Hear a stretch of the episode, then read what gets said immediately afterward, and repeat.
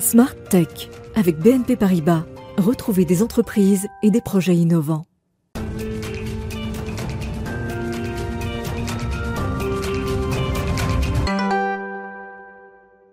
Bonjour à tous et bienvenue dans Smart Tech. On va commencer cette euh, édition dédiée au monde du numérique et eh bien par euh, l'actu chaude, c'est cette panne géante qui a frappé l'ensemble de la galaxie Facebook. Nous aurons des experts en plateau à la fois pour les explications mais aussi pour resituer dans le contexte et en tirer des enseignements. Et puis ensuite, euh, autre interview dans Smart Tech, c'est hommage à Steve Jobs aujourd'hui puisqu'on est à 10 ans après sa disparition. On verra quelle marque, quel héritage il a laissé dans le monde de la tech. En, plein cœur de l'émission, on va parler d'un nouveau dispositif euh, qui est euh, en cours d'expérimentation. On est au tout début de cette histoire, une expérimentation avec la réalité virtuelle utilisée pour lutter contre les violences conjugales. Expérimentation donc au sein du ministère de la Justice française. Et puis nous retrouverons notre rendez-vous avec le monde de la donnée et cette question, le numérique pollue-t-il trop? Et les données polluent-elles trop? Et puis on conclura par euh, une innovation dans euh, l'accès mobile à l'eau potable. Mais tout de suite donc place au décryptage de la panne géante d'hier soir.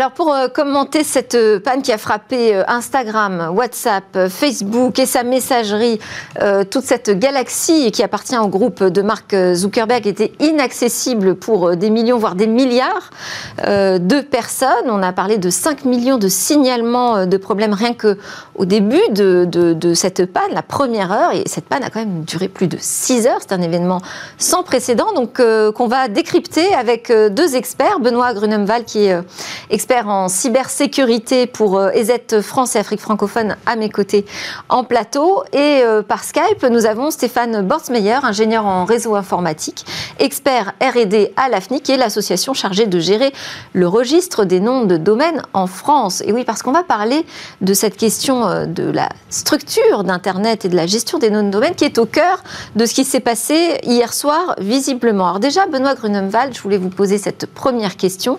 Est-ce qu'on peut exclure totalement le fait que cette panne Facebook soit liée à une cyberattaque on peut exclure le fait que la panne en elle-même soit liée à une cyberattaque. Par contre, on peut se poser des questions sur la raison pour laquelle il y a eu cette panne et notamment les actions qui ont été entreprises par les équipes Facebook pour mettre à jour les différents systèmes qui concernent le, système DNS et le système de routage. Voilà, parce qu'on a eu une petite explication très rapide hein, de la part euh, de Facebook, donc explication officielle, ce serait lié à un changement euh, de configuration de ces serveurs. Alors, passer la parole à Stéphane euh, Bortsmeyer, qui est vraiment une pointure en matière d'infrastructure d'Internet. que savez-vous aujourd'hui des raisons de cette panne? Que pouvez-vous nous expliquer? Sur les raisons euh, fondamentales, je, on ne sait que ce qu'a raconté Facebook. On, peut observer ce qui se passe, on peut voir ce qui se passe à l'extérieur. Mais les raisons derrière, on, est forcé de croire ce que raconte Facebook. Il n'y a pas d'enquête indépendante dans ce genre de panne. Et donc, euh, ce que dit Facebook, c'est qu'ils ont changé la configuration de leur routeur. Les, les machines spécialisées qui annonce à tout le reste de l'Internet comment joindre Facebook et qui achemine ensuite les communications. Ils ont changé la configuration. Ça a manifestement, soit il y avait une erreur dans la configuration, soit ce changement a déclenché une panne, euh, a révélé une bug latente et euh, Facebook n'était du tout plus joignable, mais plus joignable du tout, un peu comme euh, s'ils étaient sur une île dont on avait fait sauter des ponts qui la reliaient au continent. Oui, alors euh, pour expliquer effectivement ce problème de protocole de routage en fait euh, d'internet, c'est euh, donc un problème de DNS, d'adressage de nom de domaine, qui est la spécialité de l'AFNIC. Donc on traduit une adresse URL, nous quand on tape dans notre navigateur facebook.com par exemple, en une adresse IP qui devient compréhensible par les machines et les serveurs. Est-ce que ce type de panne qui dure 6 heures, c'est compréhensible?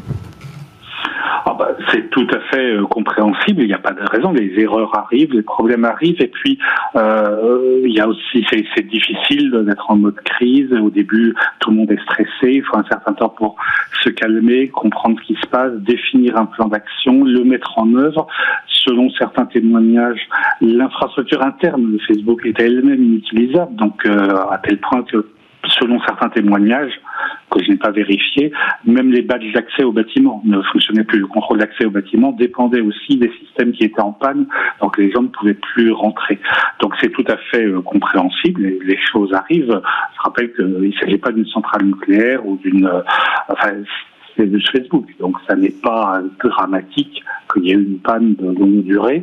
Euh, la panne, en fait, semble-t-il, l'origine ne venait pas du DNS, du système des noms de domaine, mais c'est simplement que euh, le DNS, c'est la première chose qu'il y a quand on se connecte, quand vous vous connectez effectivement à Facebook. À partir du domaine facebook.com, il faut récupérer un certain nombre d'informations techniques dont les logiciels ont besoin.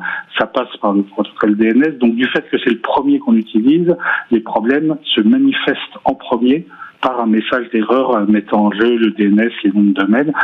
Il semble bien que dans ce cas-là, la cause racine ne venait pas du DNS, mais c'est par le DNS qu'on l'a observé en premier. On parle d'un changement de configuration euh, des serveurs qui serait lié euh, euh, aux fuites qui sont passées par voie de presse, hein, d'abord dans le Wall Street Journal et ensuite sur CBS News, puisqu'il y a une lanceuse d'alerte qui a diffusé des documents internes et il y aurait eu aussi une diffusion des comptes d'accès d'administration. Alors, est-ce que, en mode panique, je dirais, Facebook a dû changer les clés d'administration ou est-ce qu'il y a eu un surplus d'accès à ces comptes d'administration? C'est là où peut-être euh, il y a derrière la peur ou la prévention d'une cyberattaque? Certainement, et on, pense que euh, les administrateurs de Facebook, de Facebook au vu euh, des, des, annonces récentes, aient pris les devants pour pouvoir anticiper soit un grand nombre d'attaques, soit un grand nombre d'accès à, leur système, tout en sachant que les, le, fait qu'il y ait beaucoup de télétravail et qu'il y ait des accès compliqués, notamment aux data centers, que ceux-ci peuvent être loin ne facilite pas le travail des administrateurs à partir du moment où ils perdent les accès. Ce qui veut dire que suite à, cette mise à jour, eux-mêmes ont perdu un certain nombre d'accès et, ils ont dû non pas euh, euh, pouvoir résoudre le problème à distance, mais bien devoir se déplacer très certainement sur les sites pour aller remettre en fonctionnement euh, des équipements qui sont vraiment à la fois peu nombreux, très spécifiques, parce que ce type d'équipement est réservé à, à des très très grandes entreprises, voire des fournisseurs d'accès Internet. C'est une panne euh, plutôt rare, euh, non, à laquelle on a assisté, Stéphane Botsmeyer non, non des pannes, il y a tout le temps. Autant l'Internet lui-même n'est jamais en panne, autant localement, tel service ou tel autre, les pannes, ça arrive. Facebook a déjà des pannes. La seule chose qui est un peu inhabituelle dans ce cas-là, c'est la durée de la panne. En général, ce genre de problème se répare entre une et deux heures, le temps euh, qu'on analyse le problème, qu'on trouve une solution, qu'on la déploie. Mais enfin, on a des vu des pannes plus longues sur d'autres services, moins, moins connus peut-être que Facebook. Il y a une part de, de perspective aussi. Hein. Quand le domaine national turc.tr a été en panne pendant plusieurs jours il y a quelques années, ça n'a pas fait la une de la presse internationale. C'était certainement beaucoup plus grave et beaucoup plus important qu'une panne de Facebook. Mais évidemment, quand ça se passe aux États-Unis, ça bénéficie toujours d'un impact médiatique supérieur. Donc non, des pannes, ça arrive. Et je répète, Facebook n'est pas une ressource euh, critique. C'est ni un hôpital ni une centrale nucléaire. Alors, il y, aura, il y, a quand même des impacts business, mais euh, bon, c'est n'est pas le sujet là, de, notre talk tout de suite. Euh, ça pose la question aussi de la résilience de ces grandes plateformes du numérique. Complètement. Alors ça pose à la fois la résilience des grandes plateformes, mais également des entreprises. Je pense qu'on peut en tirer des enseignements. J'imagine que euh, Facebook est déjà en train de tirer euh, des enseignements. Euh, les autres équipes qui gèrent ce type d'équipement dans les grandes entreprises, eux aussi analysent et vont capitaliser sur, cette, sur certainement les, dysfonctionnements qui ont été commis. Et puis ça, ça peut nous amener à réfléchir nous-mêmes en tant qu'à la fois particuliers, mais également entreprises, sur les éléments que l'on met en place pour faire face à des situations qui sont souvent euh, inextricable ou, qui semble très compliqué de prime abord. Et il faut réfléchir à la façon dont on va pouvoir, par exemple, euh, contacter ses collaborateurs s'il y a un problème sur une messagerie A que l'on utilise au quotidien et pouvoir passer rapidement sur une messagerie B tout en ayant quand même à la fois ses collaborateurs de disponibles sur cette messagerie. Euh, il y a un certain nombre d'enseignements que l'on peut tirer pour les entreprises. C'est là où euh, les enseignements, ça peut être aussi de s'exercer à, des, à des, des, moments de crise comme ça assez critiques. Complètement. enfin, j'imagine que chez Facebook, ils sont exercés quand même. Oui, mais peut-être que justement ce petit euh, impondérable, euh, ce petit moment imprévu euh, leur permettra d'améliorer leur scénario de crise pour les prochains entraînements. Alors une toute dernière question très rapidement à Stéphane Bortsmeyer. Est-ce que vous voyez un lien entre ce qui s'est passé hier sur l'ensemble des sites et des plateformes de Facebook et les ralentissements qui auraient été constatés également sur Twitter? Probablement pas mais euh, il peut y avoir des effets indirects. Par exemple, les gens qui opèrent des gros résolveurs DNS publics comme Google avec son service 8888 ou Cloudflare avec le 1111 ont observé des problèmes parce que tout un tas de machines réessayaient et réessayaient tout le temps et reposaient tout le temps des questions sur Facebook.com. Ça, donc, quand c'est un gros service très utilisé, ça peut impacter les autres, les, les ondes se propagent, les ondes de problèmes se propagent, mais ce Autrement, euh, non, pas forcément. Après, il est possible que des tas d'utilisateurs de Facebook aient migré vers Twitter et que ça soit ça qui explique le ralentissement. Bah, il n'y a encore rien de dramatique. Hein. Euh, Twitter, c'est du, c'est du bavardage. On a eu un petit peu plus de problèmes pour bavarder, c'est tout. Absolument. Vous avez raison. Et d'ailleurs, euh, il y a d'autres applications qui en ont profité hein, de cette crise chez Facebook. On continuera d'en parler dans le débrief de Smartech cette semaine, bien évidemment. Merci beaucoup, Stéphane Borsmeyer, expert R&D à l'AFNIC pour vos explications techniques et Benoît Grunet Val, expert cybersécurité chez EZ également pour vos décryptages. Maintenant, tout de suite, place à l'interview hommage à Steve Jobs.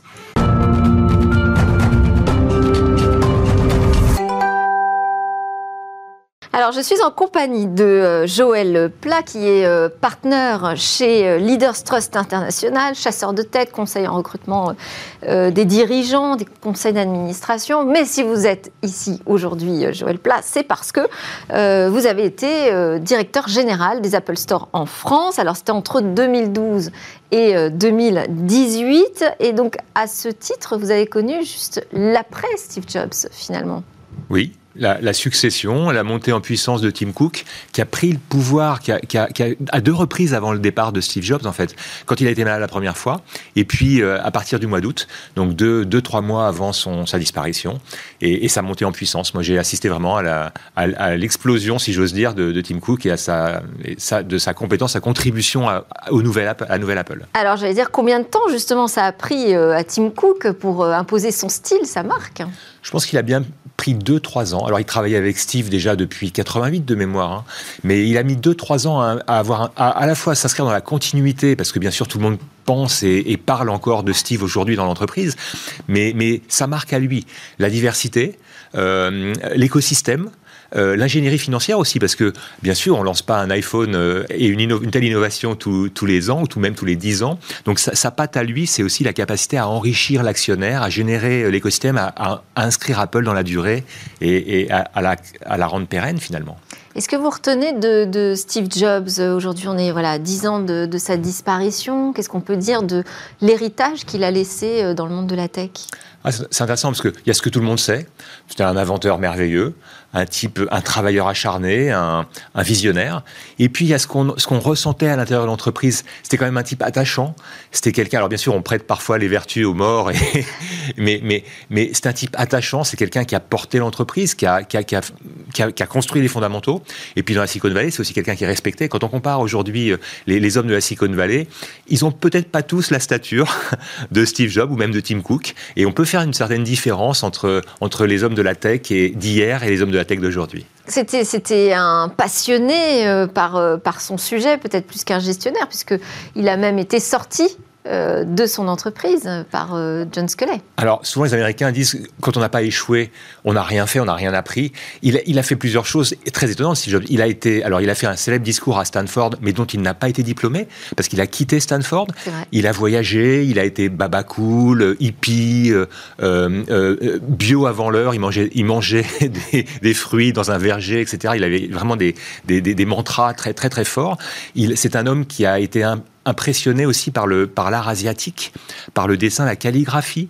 Et en fait, je crois que ce qu'il a laissé beaucoup aussi à Apple et, à beaucoup de sociétés modernes au sens euh, euh, innovante, euh, c'est l'importance du design. Mais le design, c'est pas juste l'esthétique, c'est aussi l'architecture, c'est aussi la construction. C'est un homme qui, qui, avait le sens du détail et qui et qui savait que finalement le succès n'est pas fortuit, il est construit et l'interface, euh, quand vous parlez du design, parce que c'est vraiment ce qui a fait euh, le succès du smartphone, c'est l'arrivée de l'iPhone avec une interface pensée pour l'utilisateur aussi simple que possible simple, fluide, avec un produit joli, beau. Moi, quand je quand j'ai mon téléphone portable, ben je suis je mets pas de coque à titre personnel parce que je trouve qu'il est il est il est esthétique, il est beau.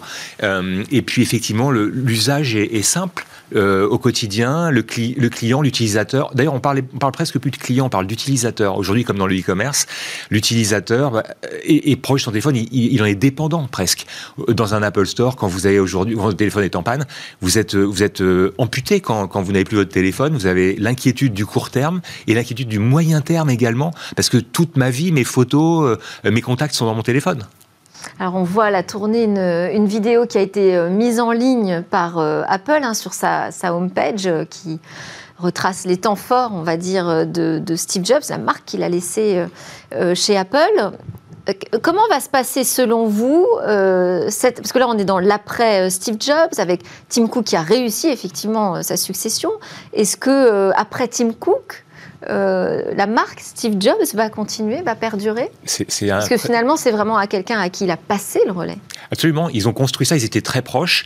Euh, la garde rapprochée de Steve à l'époque, c'était Johnny Ive, l'homme du design, qui a écrit d'ailleurs une lettre euh, lundi dans le Wall Street Journal en hommage à Steve, et puis Tim Cook.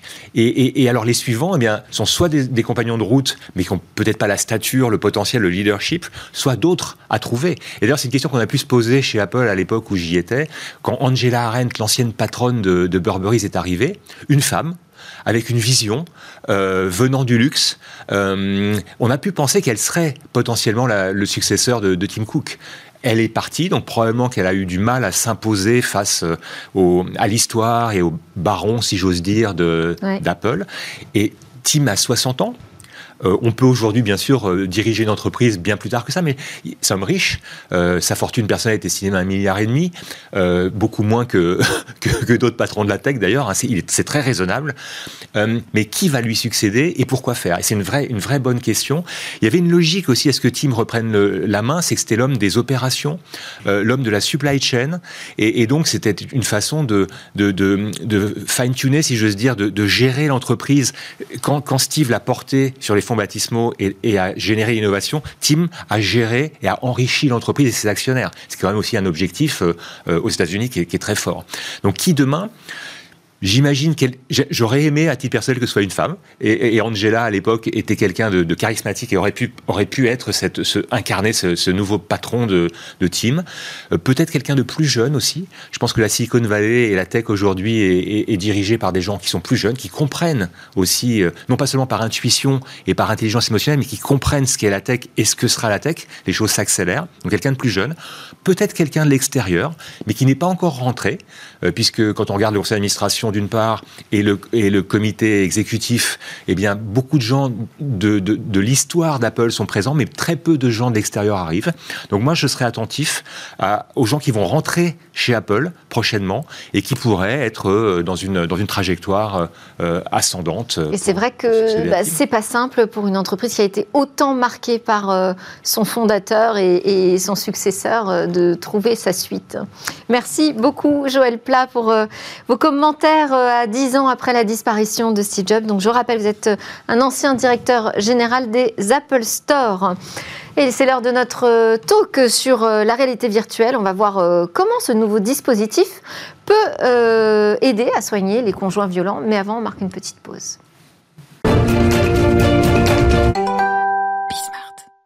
On parle dans ce Tech Talk des innovations du ministère de la Justice dans la lutte contre les féminicides et les violences conjugales. D'ailleurs, des dispositifs innovants qui viennent d'être salués hein, par euh, de prix, on en parlera. Donc parmi elles, euh, parmi ces dispositifs, pardon, parmi eux, il y a des expériences de réalité virtuelle euh, qui ont été présentées assez récemment par le garde des Sceaux, Éric Dupont-Moretti. On voulait en savoir plus dans Smartech et donc on en parle avec Géraud Delabrosse, chargé de projet innovation et bonne pratique au ministère de la Justice et également avec nous en visio Manon Brincher, directrice générale de Reverto, qui est une start-up qui a collaboré avec le ministère sur ce projet. Bonjour déjà à tous les deux. Merci d'être dans Smartech. On va commencer peut-être, Géraud Delabrosse, sur euh, les chiffres de la violence euh, conjugale. Oui, eh ben, les, chiffres, les tristes chiffres de la violence conjugale, euh, c'est plus d'une centaine de, victimes par an. Aujourd'hui, on est, si je ne me trompe pas, à plus de, plus de 100 victimes. Je crois qu'en 2020, c'est 102 femmes qui ont été tuées par un conjoint ou un ex-conjoint. Voilà, alors c'est dans 80% des cas c'est euh, des femmes, mais il faut pas oublier aussi euh, voilà le reste c'est ce sont des hommes. Euh, maintenant évidemment les, les, auteurs de violences conjugales sont en priorité des hommes et puis il faut pas oublier non plus les enfants qui sont souvent des, des victimes collatérales des violences conjugales. voilà, il y a une vingtaine d'enfants tous les ans qui, qui décèdent aussi sur des actes de violence conjugale. Et on est sur plus de 200 000 euh, femmes hein, entre 18 et 75 ans qui disent avoir été victimes de violences euh, commises par leur conjoint ou ex-conjoint. Donc ça, c'est pour euh, poser le contexte déjà et la nécessité d'apporter des réponses. et donc au ministère de la Justice, il y en a eu plusieurs déjà qui ont été apportées. Mais là, celle qui va nous intéresser aujourd'hui dans Smartech, elle est totalement innovante et surprenante, c'est le recours à la réalité virtuelle. Comment l'idée est arrivée? Alors tout à fait. En fait, euh, le laboratoire de, recherche et d'innovation euh, qui fait partie de l'administration pénitentiaire, qui est elle-même partie intégrante du ministère de la Justice, avait repéré euh, la technologie de la réalité virtuelle comme une technologie qui pouvait traiter certaines formes de, de violence. Il y, a, il y, a, des dispositifs, notamment au Canada, sur le harcèlement sexuel, en Suède aussi sur les violences faites aux prisonniers. Et du coup, euh, il y a une séance de design thinking euh, au sein du, du lab avec beaucoup d'intervenants euh, de l'administration pénitentiaire euh, pour savoir euh, voilà quels étaient les, potentiels, où est-ce qu'on pouvait aller avec cette, cette technologie. Et en fait, très vite est arrivé le sujet des violences conjugales, sujet qui était conforté par le Grenelle des violences conjugales qui avait eu lieu en 2019, hein, qui avait réuni beaucoup d'experts sur ce sujet.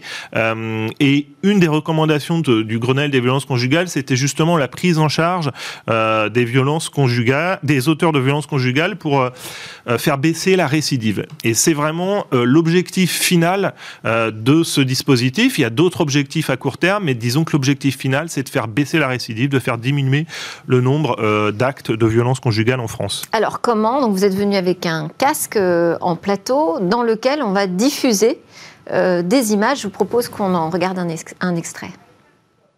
Tu te fous de ma gueule? T'es allé faire les courses? C'est pas ce que dit ton téléphone? Peux bouffer en silence, s'il te plaît? J'entends pas mes vidéos. Putain, mais il est déjà aussi chiant que sa mère, celui-là. Laisse-le tranquille, Max. T'as compris? Tu me parles pas comme ça, tu te fermes ta gueule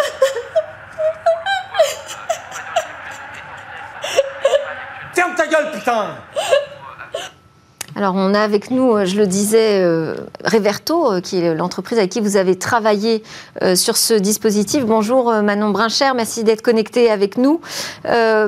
Comment vous avez travaillé avec le ministère de la Justice sur cette problématique spécifique euh, On a vu là un extrait de film diffusé.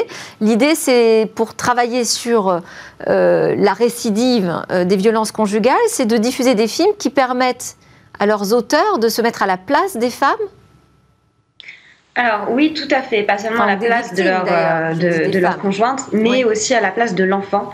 Euh, tout simplement euh, parce qu'aujourd'hui, la plupart euh, des auteurs de violences conjugales, finalement même la plupart des auteurs de violences, ont un réel manque d'empathie. Et la clé pour travailler dans des dispositifs d'accompagnement sur les violences, c'est de pouvoir créer des groupes dans lesquels ils vont se projeter dans la peau de leur conjointe. Sauf qu'aujourd'hui, beaucoup de personnes qui sont en manque d'empathie n'ont pas cette capacité de projection c'est très compliqué pour eux. Et donc, on peut arriver euh, vers des excuses pour se dédouaner, qui ne sont pas forcément les bonnes. Et donc, les programmes d'accompagnement ont du mal à prendre sur certaines personnalités. Nous, avec la réalité virtuelle, euh, on est spécialisé voilà, dans la production de solutions en réalité virtuelle sur des sujets sensibles chez Reverto, sexisme, harcèlement sexuel, handicap. Et euh, avec le ministère, on, s'est, on, voilà, on a étudié ce qui avait déjà été fait dans d'autres pays et on s'est aperçu que ça pouvait être très très efficace euh, sur cette thématique-là parce qu'on allait amener l'auteur de violence à se projeter dans la peau de sa femme, dans la peau de son enfant et donc de mieux reconnaître euh, finalement comment s'installe la violence, les mécanismes de la violence et à ressentir de l'empathie pour sa femme, pour son enfant et donc pouvoir travailler plus facilement sur son comportement. Alors, on aurait aussi bien pu diffuser un film euh, sur grand écran euh, devant ces auteurs de violence. Pourquoi avoir recours spécifiquement à la réalité virtuelle et à un casque? Et eh bien justement, la réalité virtuelle, elle diffère vraiment euh, d'un écran euh, lambda euh, de télévision, d'ordinateur, de cinéma, puisque, et Manon l'expliquait très bien, on est immergé complètement, et on le voit, on l'a vu sur les images, hein, on est immergé complètement dans la peau de quelqu'un, la vision est à 360 degrés. C'est-à-dire que c'est comme dans la vie réelle, on tourne la tête et il y a un décor. Le film a été tourné avec des caméras 360 degrés hein, qui sont situées lors du tournage au-dessus de la tête ça donne en fait une, une immersion complète pour euh, l'utilisateur. Il faut savoir que les zones du cerveau qui sont sollicitées dans des expériences de réalité virtuelle, ce sont les mêmes que celles qui sont sollicitées dans la vie réelle. Donc l'expérience d'immersion, elle est là, et ça permet du coup derrière euh, bah, une capacité euh, de, de, se mettre à la place d'une personne. Il y a une revue, il y a une, une étude scientifique qui est parue dans la revue Nature en 2019 et qui nous a beaucoup conforté dans notre projet, qui mettait en avant ce que, ce que Manon euh, évoquait tout à l'heure, euh, à savoir le fait que euh, les auteurs de violences en règle générale et de violences conjugales en particulier, ils sont dans la quasi-impossibilité de se mettre à la place de leurs victimes, de ressentir de l'empathie pour eux. Et la réalité virtuelle, grâce à tout ce que je viens de décrire, ce, ce phénomène d'immersion, va leur permettre voilà, de ressentir les émotions, du coup là, en l'occurrence, d'une victime, de leur victime avec un S, c'est-à-dire de la femme, la conjointe, et puis de l'enfant, puisqu'à la fin du film, on est dans la peau de l'enfant.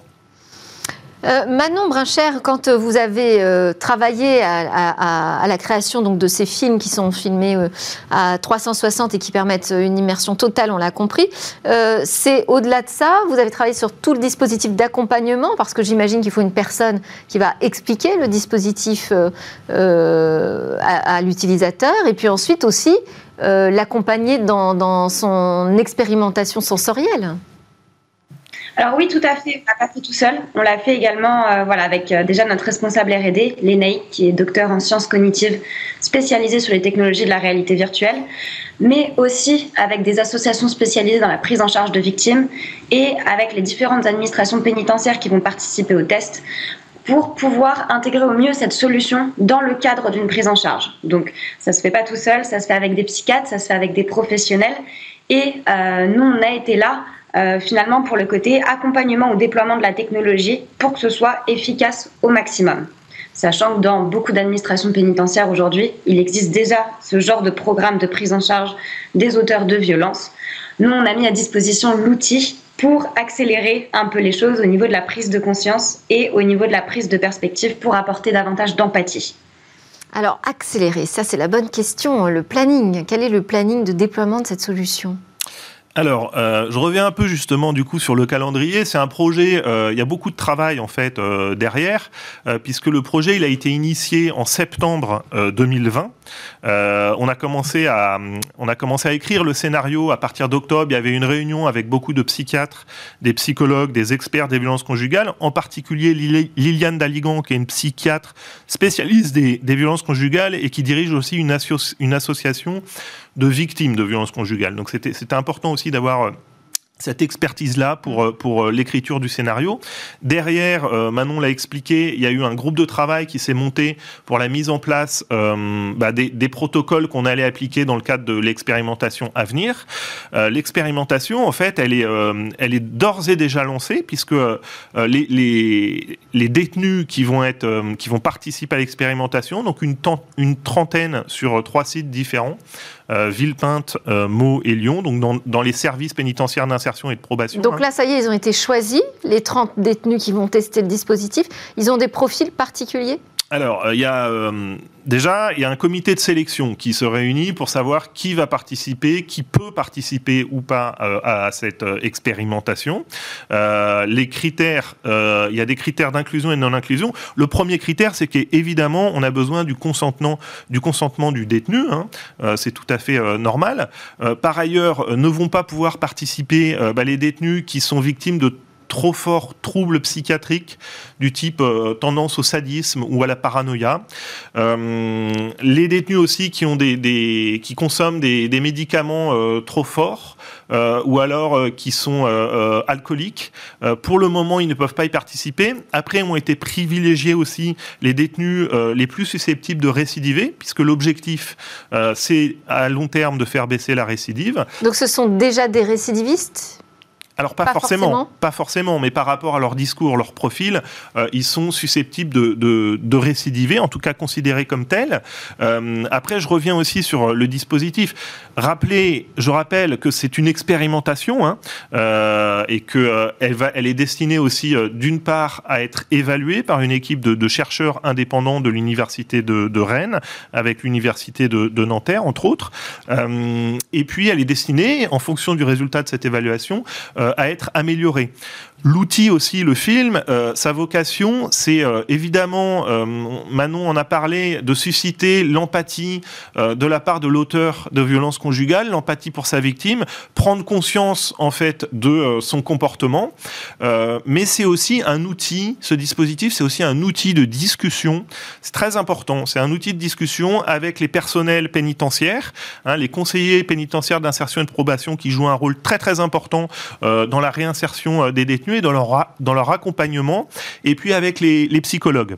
Euh, il y a des protocoles qui sont différents selon les sites, hein, selon les trois sites, et c'est très intéressant parce que du coup, on va pouvoir évaluer aussi quel est le protocole le plus efficace, et puis ensuite, si dans un an, quand on aura les résultats de cette recherche-évaluation euh, que j'ai évoquée euh, à l'instant, on, a vraiment des résultats très positifs. L'idée, c'est de généraliser le dispositif à tous les établissements concernés en France. À partir de à partir, alors les résultats de la recherche-évaluation, c'est septembre 2022. Euh, donc dans un an. Euh, voilà, et à partir de là, on prendra euh, une décision. Peut-être que voilà, on, changera plusieurs choses dans le dispositif et puis on le réévaluera. ou alors, si vraiment il a porté ses fruits, voilà, on, le, on, prendra la décision de l'implémenter au niveau national. Alors, euh, est-ce qu'on peut imaginer, euh, Manon Brincher, aller plus loin dans euh, le dispositif, puisque la 3D, ça permet de créer des avatars, ça permet d'avoir des interactions aussi avec les images qui sont projetées devant nous. Là, on voit qu'on est face à un film avec des acteurs, finalement. est-ce qu'on peut aller plus loin dans la personnalisation de l'expérience ou c'est pas l'objectif? Alors techniquement parlant, on peut toujours le faire. Euh, nous, on a fait le choix de pas être sur de la 3D, mais sur de la vidéo à 360 degrés pour que ce soit plus réaliste, pour que les émotions sur le visage soient extrêmement lisibles et reconnaissables, ce qui n'est pas forcément le cas avec des avatars. Euh, techniquement parlant, c'est faisable. Après, aujourd'hui, euh, les, femmes victimes de violences ont, rarement le choix et subissent beaucoup euh, finalement la violence de leur conjoint. Et nous, notre but, c'était vraiment de pouvoir montrer voilà, ce côté subi et surtout de ne pas donner le choix de s'échapper à ces conjoints violents euh, dans ce cadre-là. C'est de coller à la réalité le plus possible et c'est ça qui fait que ça fonctionne le mieux. Ah, très bien, merci beaucoup à tous les deux pour euh, cette première découverte de ce dispositif innovant qui arrive donc au ministère par le ministère de la Justice, qui arrive dans les prisons pour lutter contre euh, ce problème de récidive des violences conjugales. Merci Manon Brincher, je rappelle que vous êtes directrice générale de Reverto et Géraud Delabroche, chargé de projet Innovation et Bonne Pratique au ministère de la Justice. Allez, juste après, euh, on va avoir l'innovation du jour, mais d'abord le rendez-vous avec le monde de la donnée, cette question de la pollution numérique.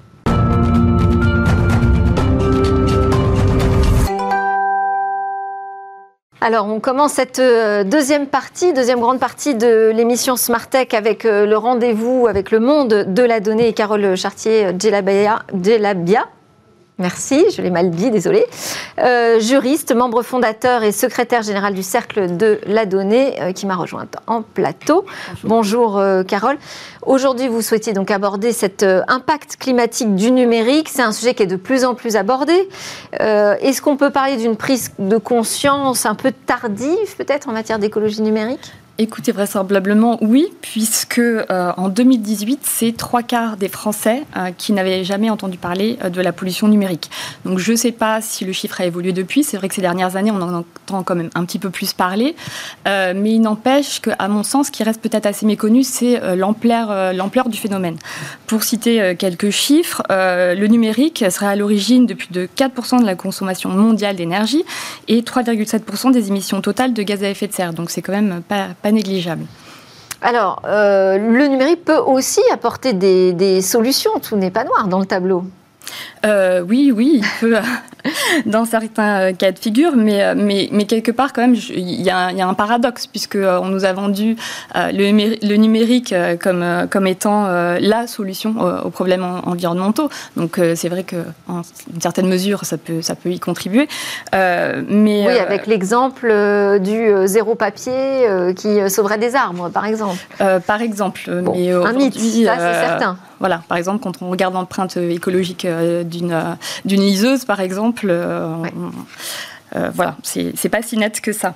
Et, c'est vrai que ce passage au tout, euh, au tout numérique, il a nécessité surtout un recours massif aux données. Je ne sais pas si vous vous souvenez, mais euh, à l'époque de l'émergence du big data, on disait que les données étaient le nouvel or noir. Alors aujourd'hui, je crois qu'on est un peu revenu de cette comparaison, mais en tout cas, ce que l'on peut dire, je pense, c'est qu'à l'instar du pétrole, hein, les données sont quand même un générateur de pollution. Est-ce qu'on peut justement préciser quels sont les facteurs majeurs, les plus grands facteurs euh, de, cette pollution numérique que vous dénoncez? Alors, euh, je vais essayer de faire un tour d'horizon rapide parce qu'il y a quand même Il y a quand même euh, beaucoup à dire sur la question. Euh, en fait, tout d'abord, euh, je pense que le postulat, ce qu'on a dit tout à l'heure, c'est le, recours massif aux données. L'année dernière, le volume de données a atteint un record puisqu'il s'est élevé à peu plus de 64 milliards 64 000 milliards de milliards d'octets, pardon. C'est tellement considérable. C'est tellement énorme. J'arrive pas à me représenter ce que ça donne. Et c'est vraiment une croissance vertigineuse, c'est-à-dire que ça augmente énormément chaque année. Et donc ces données, il faut euh, les stocker, bien entendu. Donc, euh, on a recours au fameux cloud, qui en fait, euh, donc on, emploie un terme très poétique. Hein. le cloud, on a l'impression que voilà, que c'est impalpable, c'est du vent. En réalité, c'est stocké, elles sont données dans, elles sont, elles sont dans des, ces données sont stockées dans des serveurs qui sont de plus en plus colossaux. Pour donner un exemple, le plus important d'entre eux aujourd'hui se situe au sud de Pékin, en Chine, et je crois qu'il représente l'équivalent en surface de plus de 100 terrains de foot. Donc c'est quand même assez colossal.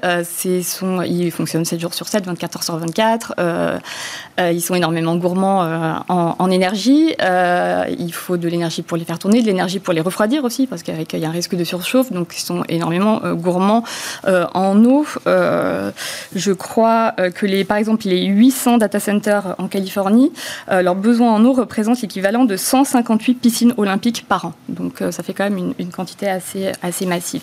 Après, ben, il y, a, nos, nos, interfaces, hein, nos, smartphones, etc. Aujourd'hui, dans le monde, il se vend 50 euh, smartphones par seconde.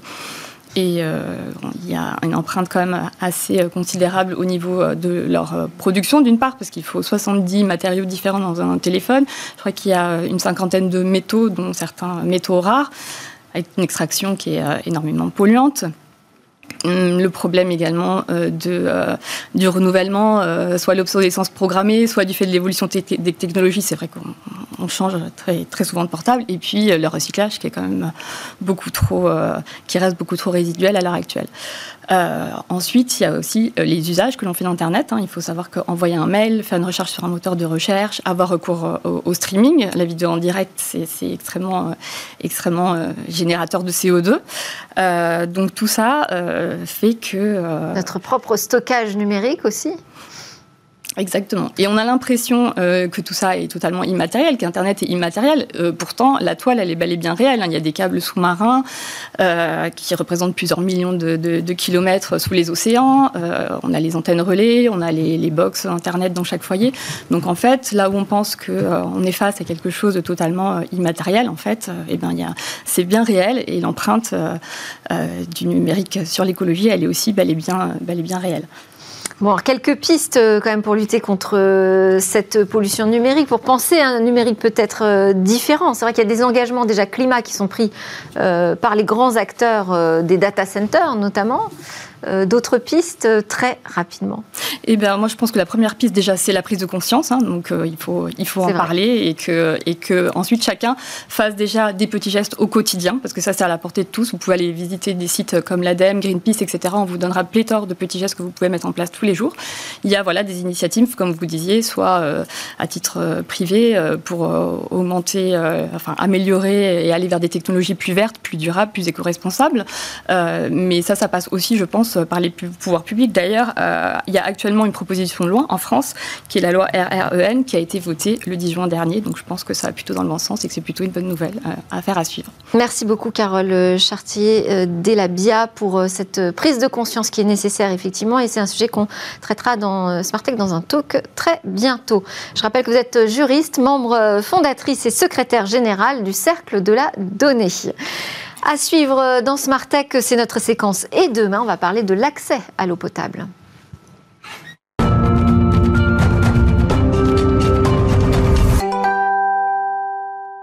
Bonjour Cécilia Sévry. Bonjour. Aujourd'hui, on va présenter donc une innovation dans l'accès à l'eau potable. Oui, exactement. Euh, je vous présente une innovation fabriquée par des étudiants malaisiens qui ont trouvé une solution pour un village en manque d'eau potable. Ces étudiants, ils ont remporté le concours James Dyson Award qui réunit chaque année des étudiants au niveau universitaire du monde entier, de 28 pays euh, précisément. Et ces trois gagnants, ils ont imaginé une capsule de dessalement de l'eau de mer. Une capsule baptisée Waterpod.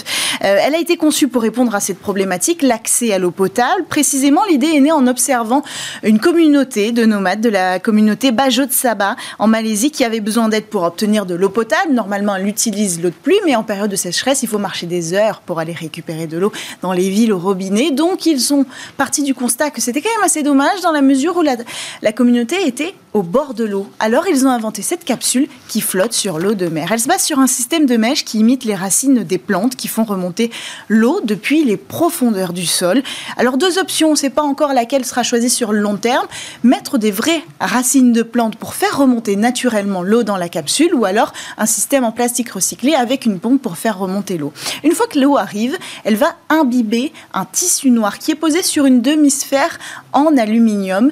Et là, c'est la nature qui va faire son œuvre. Le soleil va venir taper euh, sur le hublot de cette capsule, condenser l'eau, le sel va rester accroché sur ce tissu et l'eau va s'évaporer dans les chambres de stockage. C'est pour ça que c'est en demi-sphère, pour augmenter cet effet euh, naturel.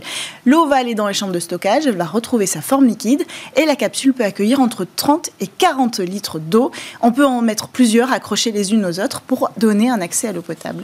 Et alors, est-ce que les nomades qui ont euh, inspiré cette technologie l'utilisent aujourd'hui? Oui, aujourd'hui, ils sont autonomes dans leur accès à l'eau potable, donc c'est une belle réussite.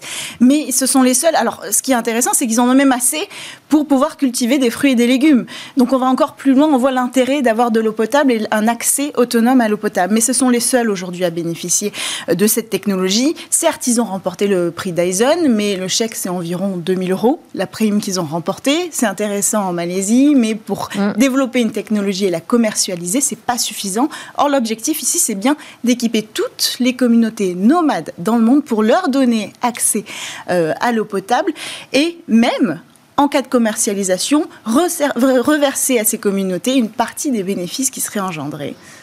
Merci beaucoup Cécile Sévry pour euh, la découverte de ce très beau projet. Merci à tous de nous avoir suivis. C'était une, euh, un Smartech assez riche euh, aujourd'hui puisqu'on a réagi à l'actu chaude de la panne Facebook. Demain, on reprend Smartech avec un cours normal a priori. en attendant, je vous souhaite une excellente journée.